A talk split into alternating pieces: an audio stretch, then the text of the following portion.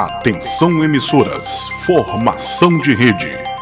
5, 4, 3, 2, 1. Está entrando no ar pela Rádio Folha 390, programa direto da redação, na apresentação do jornalista Antônio Victor em parceria com as mais importantes agências de notícias do país.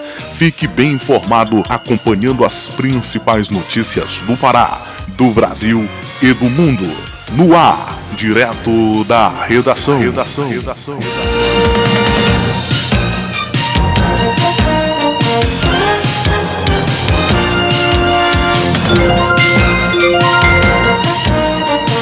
Olá, está entrando no ar o direto da redação aqui pela sua, pela nossa Rádio Folha 390, uma emissora 100% digital, serviço da cidadania da informação. Muito prazer, eu sou o jornalista Antônio Vitor e comando o direto da redação em parceria com as mais importantes agências de notícias do país.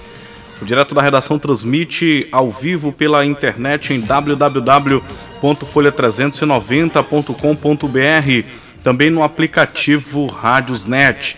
Estamos também nas redes sociais, no Facebook, onde transmitimos a nossa live, no Twitter, no perfil Folha 390 e no Instagram em folha.390. Seja muito bem-vindo, muito bem-vinda ao Direto da Redação. Fique muito bem informado no jornalismo com credibilidade é, aqui na Rádio Folha 390, agora trazendo os principais acontecimentos do dia de hoje, dia 28 de julho 28 de julho, quarta-feira, dia em que nós comemoramos o Dia do Agricultor. Parabéns a todos aqueles que põem comida na nossa mesa. Isso mesmo, agricultor. Quando o campo não planta, a cidade não almoça e nem janta. É muito importante que nós nos lembremos desse ditado, porque tudo que chega na nossa mesa é graças ao esforço do homem e da mulher do campo que acorda de madrugada, que trabalha duro, que enfrenta os riscos e intempéries que a atividade agrícola é, aporta, né, carrega em si. Então é esse é, é esse profissional é, é que traz a comida para as nossas mesas e merece toda toda a nossa reverência. Nessa data muito especial, Dia do Agricultor. Aniversariantes famosos deste 28 de julho, o pintor francês Marcel Duchamp, que faleceu em 1968. O ex-presidente da Venezuela, Hugo Chávez, que faleceu em 2013, e a cantora Daniela Mercury. Acontecimentos, acontecimentos marcantes no dia de hoje. Morre o compositor italiano Antonio Vivaldi em 1741. O compositor alemão Johann Sebastian Bach em 1750. O físico e bioquímico inglês Francis Crick em 2004. Em 1919, posse de Epitácio da Silva Pessoa, presidente do Brasil. No campo da religião e da espiritualidade, hoje é dia dos Santos Mártires de Tebaida. São Nazário e São Celso, São Inocêncio I. São os principais acontecimentos marcantes deste 28 de julho. Agora com informações das manchetes de capa do Jornal Diário do Pará, edição de número 13.499 desta quarta-feira. Vacina no braço até sexta. Belém vacinará pessoas de 25 a 28 anos. Prefeitura fez novas convocações e retoma a aplicação da primeira dose amanhã e na sexta-feira. É, pessoal, atenção, atenção quem que é de Belém. Escuta a Rádio Folha 390, especificamente direto da redação. A Prefeitura de Belém vacinará pessoas de 25 a 28 anos. É muito importante que você compareça para receber a dose da vacina contra a Covid-19. Muito importante que você se lembre de que não deve escolher o imunizante. Você deve se vacinar com o imunizante que estiver à disposição da unidade de saúde em que você vai receber a dose, tá bom? Uh, já veiculamos ontem a informação de que o governo através dos órgãos de saúde, o sistema integrado não vai permitir que pessoas que escolham a dose se vacinem logo. Ah, então, se você se recusar a tomar a dose de vacina porque é da marca A ou da marca B, você vai, como diz o bom ditado popular, o rabo da fila, tá? O governo, junto com as organizações de saúde, estão já alertando a população sobre essa questão de que se você escolher a dose, você pode ter aí a sua vacinação retardada, tá bom? Muita atenção, é importante você estar vacinado. Vacina boa é vacina no braço. Eterno seu Peru, Orlando Drummond morre aos 101 anos de idade, né? Parta em paz, faça sua sua, sua viagem em paz rumo a Deus, né? Ele que alegrou tanto a nossa vida com seu humor, com a sua irreverência, um grande profissional, um grande profissional Orlando Drummond. Vai fazer muita falta para a humanidade. Um dublador fantástico, né? Ele que dublava também o Scooby-Doo, né? Um desenho que fez parte da infância de muita gente, inclusive da minha, né? Então é isso, muita gratidão mesmo, Orlando Drummond. Que você siga em paz essa sua nova fase, esse novo plano espiritual que você se encontra. É ouro, aloha, rei dos mares, Ítalo Ferreira, que aprendeu a surfar com tampas de isopor usadas pelo pai para vender peixes, conquista o ouro no Japão. Olha só, gente, que exemplo, né? Que exemplo de superação. Que exemplo de superação. Ítalo Ferreira aprendeu a surfar com tampas de isopor usadas pelo pai para vender peixes e conquistou o ouro no Japão. Essa, essas Olimpíadas aí estão repletas de muitos exemplos de superação. Realmente tem chamado assim bastante a atenção os casos de superação, as revelações. Por isso que o esporte possui uma relevância muito grande para a sociedade e a gente precisa reconhecer isso, né? Seguimos. Brasil avança às quartas. Seleção feminina de futebol passa pela Zâmbia e pegará o Canadá. Vôlei feminino vira e brilha. Seleção precisou suar muito para vencer a República Dominicana. Na Série B, Leão busca reação no Sul. Equipe cumpre jogo atrasado contra o Havaí e quer voltar a pontuar. Pará recebe 180 mil doses de vacinas imunizantes da AstraZeneca e Coronavac serão usados para a primeira e segunda doses em todo o estado. Estado paga auxílio donos de bares e restaurantes tem até sábado para pedir aí do estado do Pará dois mil reais de auxílio. O programa incentiva mais Pará dá direito ao auxílio emergencial para uma série de categorias. Procure informações tá, na internet aí de como solicitar o benefício. Gás a 118 reais no Pará. Isso mesmo, após os seguidos aumentos autorizados pela Petrobras, comprar o botijão ficou mais difícil e reajuste acumulado nos últimos 12 meses chega a 32%. Olimpíadas você tem aí as Olimpíadas, bem, já falamos aí da, dos resultados, né? Conquista aluna da UFPA eleita a melhor universitária do Brasil. Olha que bacana. Essas são as principais manchetes de capa do Jornal Diário do Pará, edição desta quarta-feira, dia 28 de julho de 2021. Com informações de previsão do tempo, Capanema, hoje mínima de 23 graus, máxima de 33 graus probabilidade de chuva de 90% no período da tarde, índice ultravioleta máximo de 11, nascer do sol às 6 horas e 3 minutos e o pôr do sol às 18 horas e 17 minutos horário de Brasília. Agora com informações da previsão do tempo para todo o país, vamos acompanhar a reportagem do Dilson Santa Fé, né, que chega aí com a previsão do tempo para todo o país nesta quarta-feira, 28 de julho. Linha aberta para você, Dilson Santa Fé.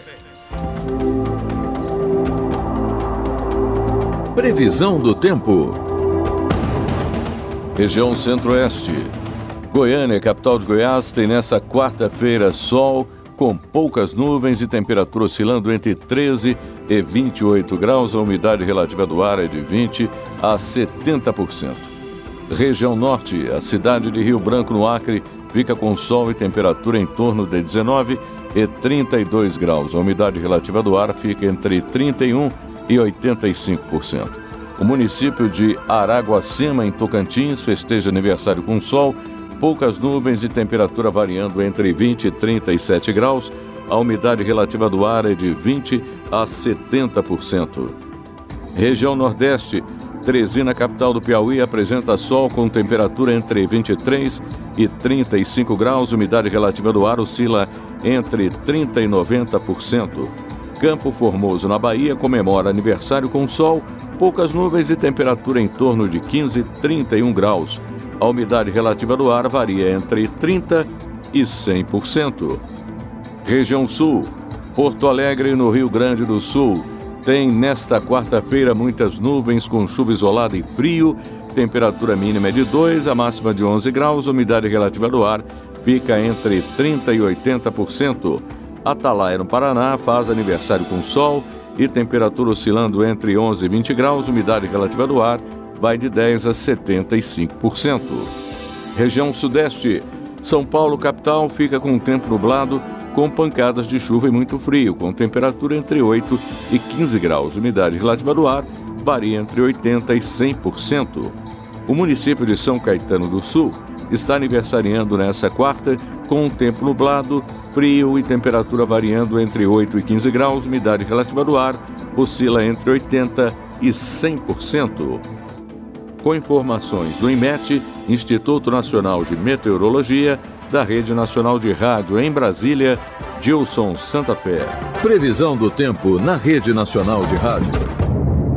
Direto da redação. Redação. redação.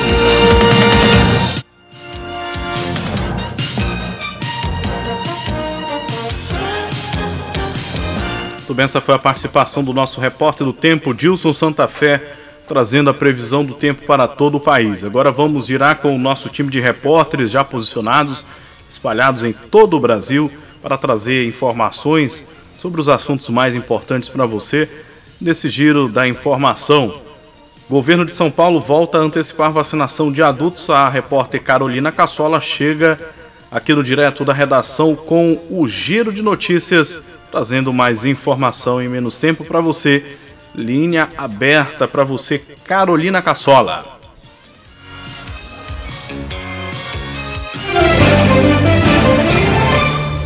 Quarta-feira, 28 de julho de 2021. Este é o Giro de Notícias da agência Rádio Web. Eu sou a Carolina Cassola e estes são os destaques do momento. O ministro da Saúde, Marcelo Queiroga, admitiu que trabalha com a possibilidade de repetir anualmente a vacinação contra a Covid-19. Em entrevista ao canal CNN, ele afirmou que as fábricas de vacinas veterinárias são uma aposta para que o país seja autossuficiente em imunizantes.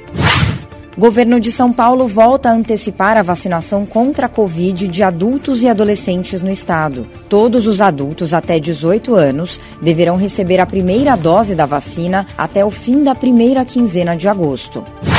Onda de frio chega ao país com registro de neve e temperaturas negativas no sul. A previsão é que a região registre as menores temperaturas do ano nas próximas 24 horas, com até menos 10 graus em Urupema, Santa Catarina. O frio intenso, que deve durar até domingo, desafia agricultores nas regiões Sul, Sudeste e Centro-Oeste. Segundo as federações de agricultura, as geadas podem trazer prejuízos para as lavouras de milho, cana-de-açúcar e algodão e elevar preços das hortaliças. O número de infecções diárias de Covid-19 em Tóquio chegou a 3.117 nesta quarta-feira. Foi a primeira vez que a região superou os 3 mil casos e regiões vizinhas estudam impor restrições de emergência. Seleção de futebol masculino vence a Arábia Saudita por 3 a 1 e se classifica nos Jogos Olímpicos. Com o resultado, o Brasil terminou o grupo D na primeira posição e vai enfrentar o Egito neste sábado nas quartas de final. Ponto final. Confira as atualizações do Giro de Notícias da agência Rádio Web ao longo do dia. Informações, dinamismo, jornalismo verdade e a notícia em primeiro lugar. Você sabia que para ser aprovada para uso, uma vacina precisa passar por rigorosos testes de segurança e eficácia? Por isso, quando chegar a sua vez de se proteger contra o coronavírus, vá tranquilo a um posto de saúde. Escolher a marca do imunizante não vai aumentar a sua proteção e nem a de quem está ao seu lado. Vacina boa é vacina no braço. Uma parceria Rádio Senado. Rádio Folha 390, uma emissora 100% digital, direto da redação. Redação. Redação. É isso mesmo, vacina boa é vacina no braço. Tá? Então você que ainda não se vacinou ou se está precisando tomar a segunda dose, não deixe, tá, gente? Não deixe de se vacinar. Essa campanha é, é nossa. É nossa em parceria aí com a Rádio Senado. Estamos contribuindo aí para sensibilizar as pessoas acerca da importância da vacinação. Bom, como falei lá nas manchetes de capa do Diário do Pará, aluna da UFPA vence Prêmio Nacional por Ações Empreendedoras para Comunidades no Pará. estudante se destacou entre 3 mil universitários da rede Enactus e garantiu aí o prêmio para o estado do Pará. E o nome dessa estudante é a paraense Larissa Peniche que é estudante do curso de Engenharia Civil da Universidade Federal do Pará. Ela venceu uma premiação de melhor estudante universitária do Brasil, o Prêmio Universitário do Ano DSM. Ela se destacou entre 3 mil universitários da rede Anactus e garantiu o prêmio para o estado do Pará.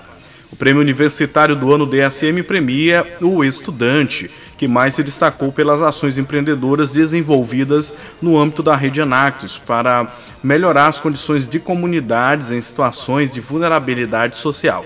Esta é a segunda vez que a Enactus, o FPA, é reconhecida na premiação. A final ocorreu no dia 21 de julho, durante o evento nacional Enactus Brasil 2021, e contou com a participação de diretores e gestores de grandes empresas. Na competição, foram considerados critérios como motivação, histórias e atividades desenvolvidas dentro e fora do time Enactus. Larissa entrou no time Enactus UFPA em 2018 e liderou o Cíclica, projeto que promoveu o empoderamento social e econômico dos catadores profissionais da região metropolitana de Belém.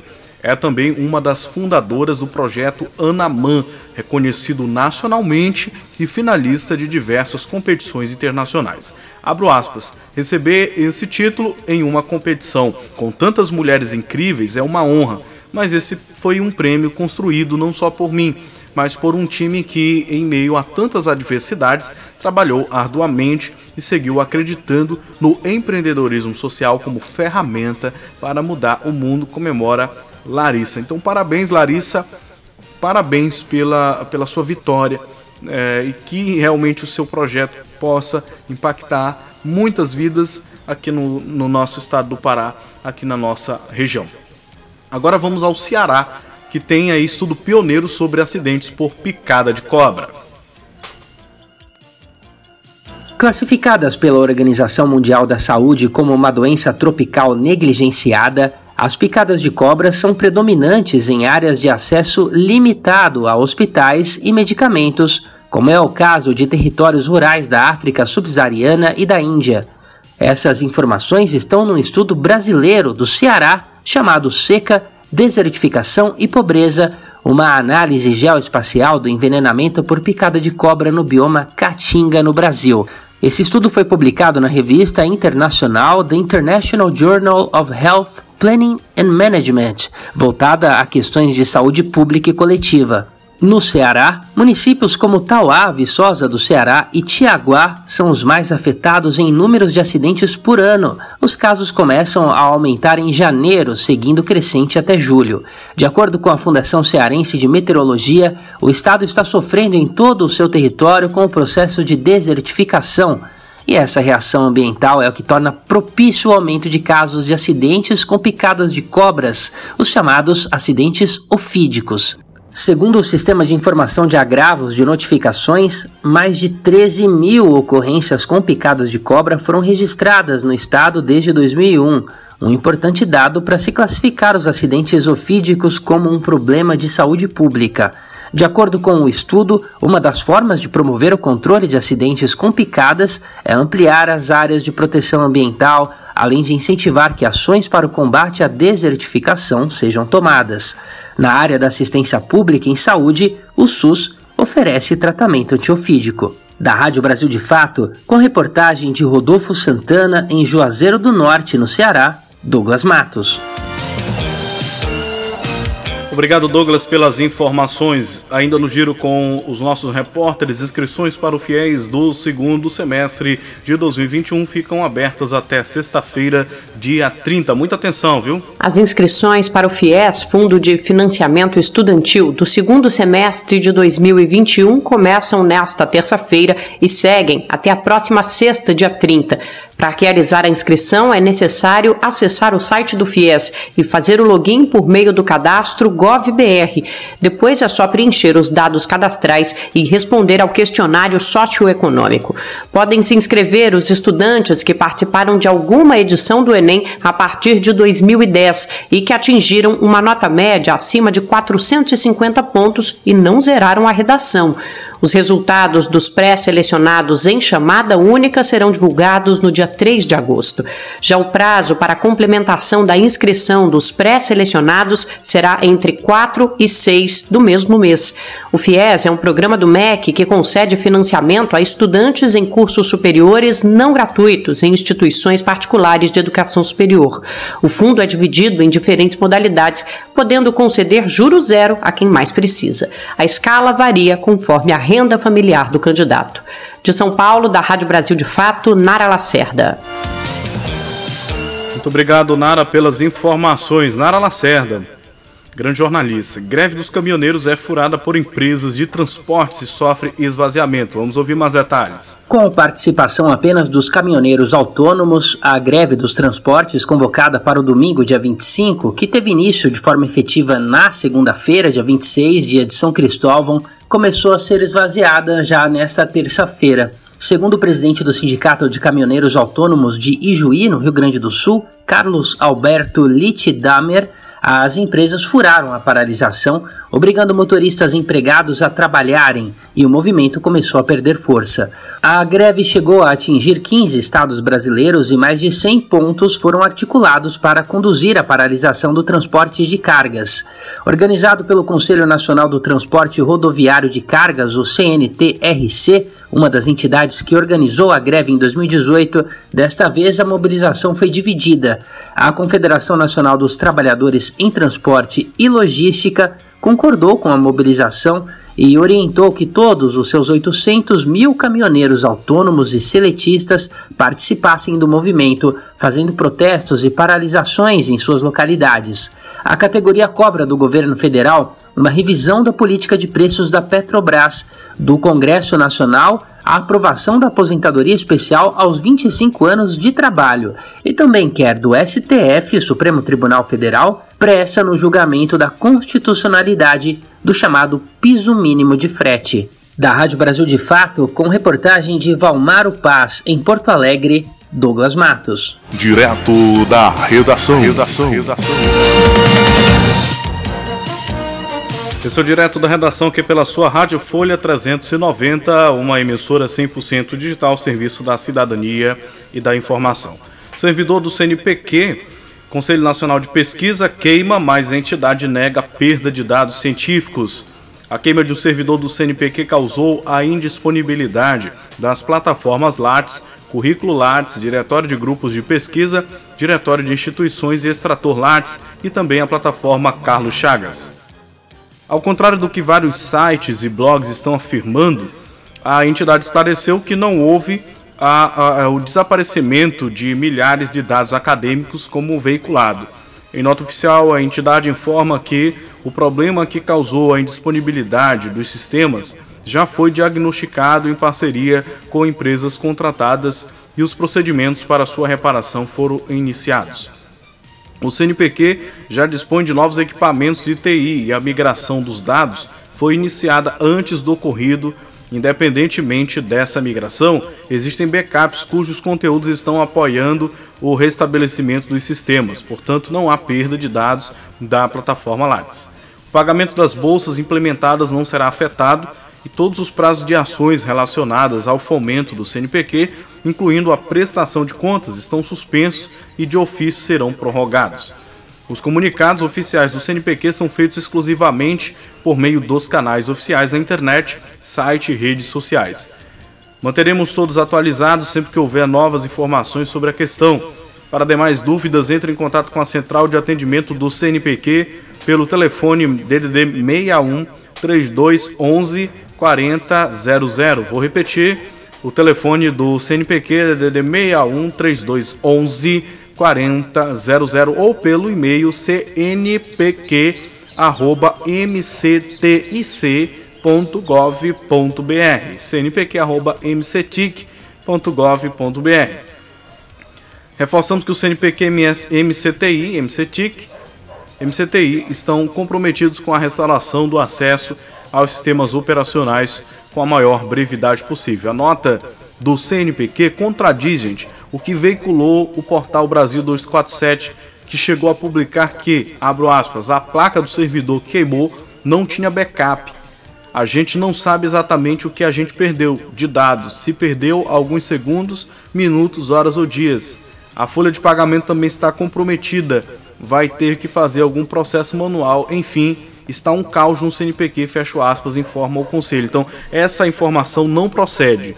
Tá? Isso foi veiculado não só pelo Brasil 247, mas outros blogs e sites de notícia, mas essa informação não procede. A, o que procede é a informação oficial que foi dada pelo CNPq, que eu acabei é, de reproduzir para vocês aqui, de que não houve perda de dados. O CNPq tem sistema de backup, está fazendo o restabelecimento e que haverá sim o pagamento das bolsas dos pesquisadores que são veiculados, vinculados, melhor dizendo, ao CNPq. Então, muito cuidado com essa boataria na internet, porque hoje a internet virou um antro de boateiros, né, que se travestem de jornalistas e começam a falar aí uma série de inverdades e coisas que só para gerar o caos e, e o, o pânico nas pessoas. Vamos a São Luís do Maranhão no giro com os nossos repórteres. Vamos chamar aqui o Daniel Amorim, que traz a informação de que os lençóis maranhenses está na lista de destinos preferidos em junho, ao lado das Ilhas Maldivas e Tulum. Linha aberta para você, Daniel Amorim, da Rádio Timbira de São Luís do Maranhão, aqui no direto da redação para você.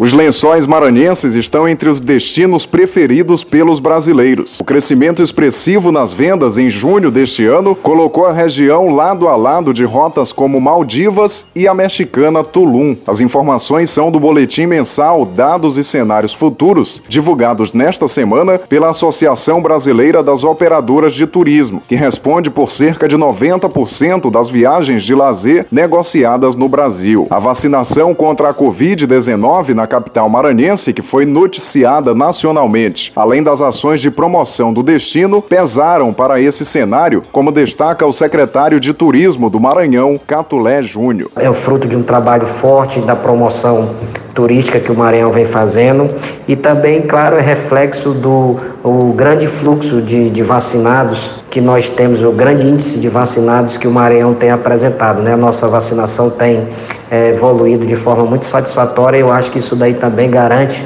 ao turista, ao, ao ao visitante segurança para vir ao Maranhão e conhecer todos os nossos encantos e todas as nossas belezas. São Luís está com mais de 95% da população adulta imunizada com a primeira dose. A quantidade de pessoas vacinadas do destino também entrou para a lista de aspectos considerados pelos viajantes na hora de escolher o lugar a ser visitado. Segundo a Secretaria de Turismo do Maranhão, a capital tem recebido mais moradores de outras regiões do Brasil. Em junho, 58% 40% dos turistas da cidade saíram do sul e do sudeste, enquanto o Nordeste enviou 25% dos visitantes. Reportagem Daniel Amorim.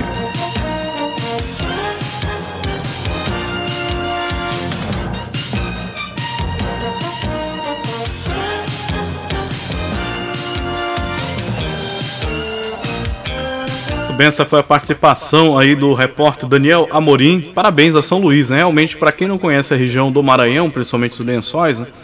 uma região incrível. Né? Vale a pena aí é, fazer o turismo nessa região. Parabéns ao estado do Maranhão, que é dono de, de ricos encantos, né?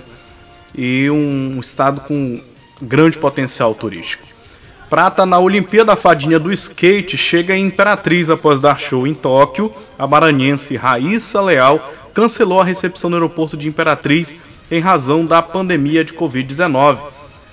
A Fadinha do Skate já está de volta ao lar do Cilar, muito paparicada pelos fãs, inclusive nomes famosos. A medalhista olímpica maranhense desembarcou na cidade de Imperatriz, de onde ela é natural, por volta das 11 horas desta quarta-feira, dia 28.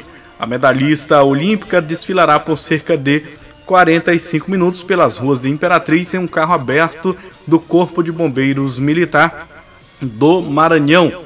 Mais cedo, em seu perfil em rede social, a atleta de 13 anos cancelou a recepção que estava prevista para ocorrer no aeroporto Prefeito Renato Moreira, Imperatriz.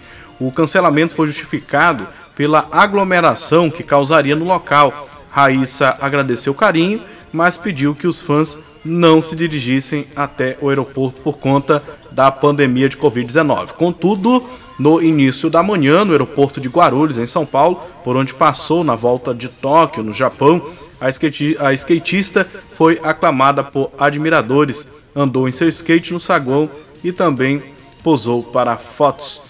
Prata na Olimpíada, na madrugada da última segunda-feira, dia 26, a maranhense deu um show e faturou a medalha de prata na disputa do skate street feminino nos Jogos Olímpicos, se tornando aí a atleta brasileira mais jovem a subir ao pódio em mais de 100 anos de participação do país no maior evento multiesportivo do ano tranquila e feliz, como se estivesse nas pistas de Imperatriz, a skatista maranhense colecionou boas manobras, contou com erros das principais adversárias e ficou muito perto da medalha de ouro que acabou nas mãos de Momji Nishiwa, que também tem 13 anos e teve um desempenho espetacular, o que valoriza ainda mais o feito de Raíssa. E por falar em Olimpíadas, Jogos Olímpicos, Brasil sofre derrotas em Tóquio na natação e no judô.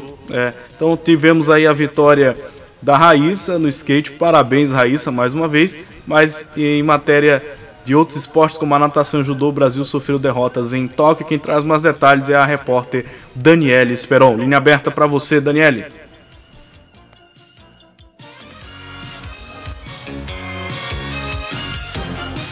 A quarta-feira não começou nada boa para o Brasil nos Jogos Olímpicos de Tóquio. Finalista em duas provas na natação, os atletas brasileiros terminaram longe do pódio. Léo de Deus foi apenas o sexto na final dos 200 metros nado borboleta. Já no revezamento 4 por 200 no nado livre, o Brasil terminou na oitava colocação. No vôlei de praia, Ana Patrícia e Rebeca perderam para a dupla da Letônia por 2 sets a 1, com parciais de 15 a 21, 21 a 12 e 15 a 12, e deixaram para decidir a vaga nas oitavas apenas na sexta-feira. No judô, Maria Portela foi às lágrimas após a derrota nas oitavas de final para a russa Madina Taimazova. O detalhe desse confronto é que a luta foi para o Golden Score e durou mais de 10 minutos. A brasileira acabou derrotada depois de ter recebido três punições da arbitragem. Já a derrota de Rafael Macedo foi mais rápida. Com apenas 30 segundos, o judoca brasileiro sofreu ipom e caiu na primeira rodada dos Jogos. Agência Rádio Web com informações dos Jogos Olímpicos, Daniela Esperon. Obrigado, Daniele, pelas informações aqui no direto da redação. Bom, o senador Ciro Nogueira né, aceitou o convite do presidente Bolsonaro para integrar aí o ministério, né? Ele já escreveu aqui uh, no Twitter, uh, muito, uh, abro aspas, muito feliz em fazer parte desse grande time de ministros trabalhando unidos sobre a liderança, sob a liderança do presidente da República Jair Bolsonaro pelos brasileiros. Tenho certeza também de que contaremos com o apoio do meu querido amigo Arthur Lira, presidente da Câmara dos Deputados nessa honrosa missão, afirmou o Ciro Nogueira, que foi nomeado aí para Casa Civil. Vamos girando com a, a notícia, movimentando o nosso time de repórteres, ator e dublador Orlando Drummond, seu Peru morre aos 101 anos, quem traz uma reportagem muito especial sobre o falecimento aí do Orlando Drummond é o repórter Bruno Moreira. Linha aberta para você. Seu Peru! Peru Voronil, cultura para todo o Brasil. Zeu, zeu, zeu, zeu.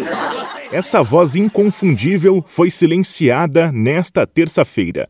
Orlando Drummond, o ator e dublador que deu vida ao personagem Seu Peru, da escolinha do professor Raimundo, morreu aos 101 anos de idade na casa dele, no Rio de Janeiro.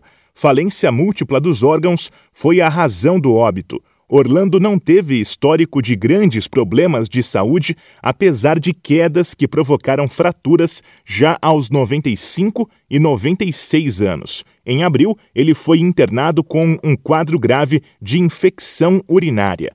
A carreira dele começou em 1942 como contra-regra e chegou à TV como ator e depois dublador a partir da década de 50.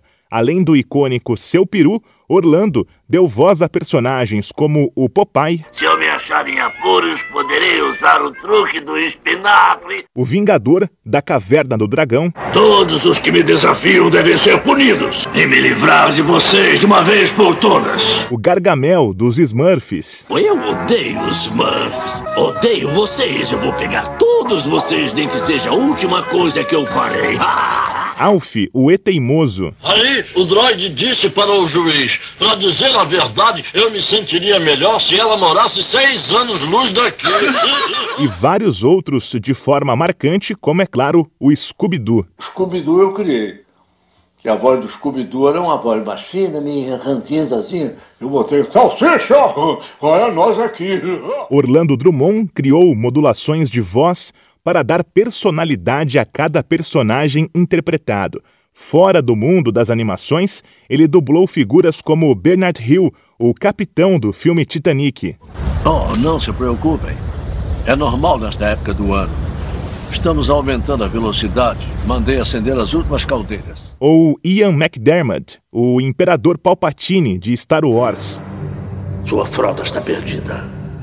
E seus amigos na lua de Endor não sobreviverão. O centenário ator e dublador deixa a esposa, Glória Drummond, com quem era casado desde 1951, e ainda dois filhos, cinco netos e três bisnetos. Agência Rádio Web, de São Paulo, Bruno Moreira. Eu espero que tenha sido tão divertido para os senhores quanto foi para mim. Informações, dinamismo, jornalismo verdade e a notícia em primeiro lugar.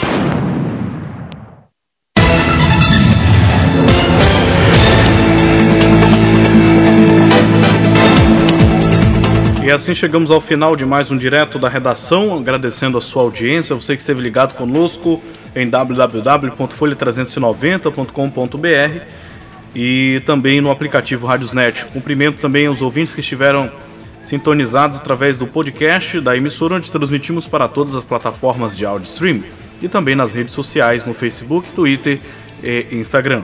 Forte abraço em todos, uma excelente quarta-feira e até o próximo direto da redação. Tchau, tchau.